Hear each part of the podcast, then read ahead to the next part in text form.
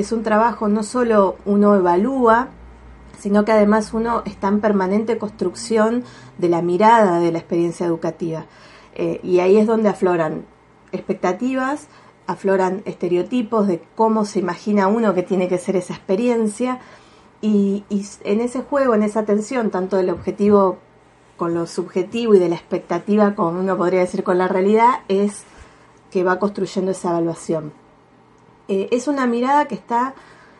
eh, en permanente construcción y es muy importante para eso eh, tener las herramientas para evaluar y que los instrumentos que uno use para evaluar sean instrumentos que estén acordados, que tengan espacios también para poder manifestar lo subjetivo y tratar de, es una mirada que busca tratar de entender qué es lo que quisieron narrar, qué es lo que quisieron contar, cuál es la finalidad educativa de una experiencia y eso es muy importante.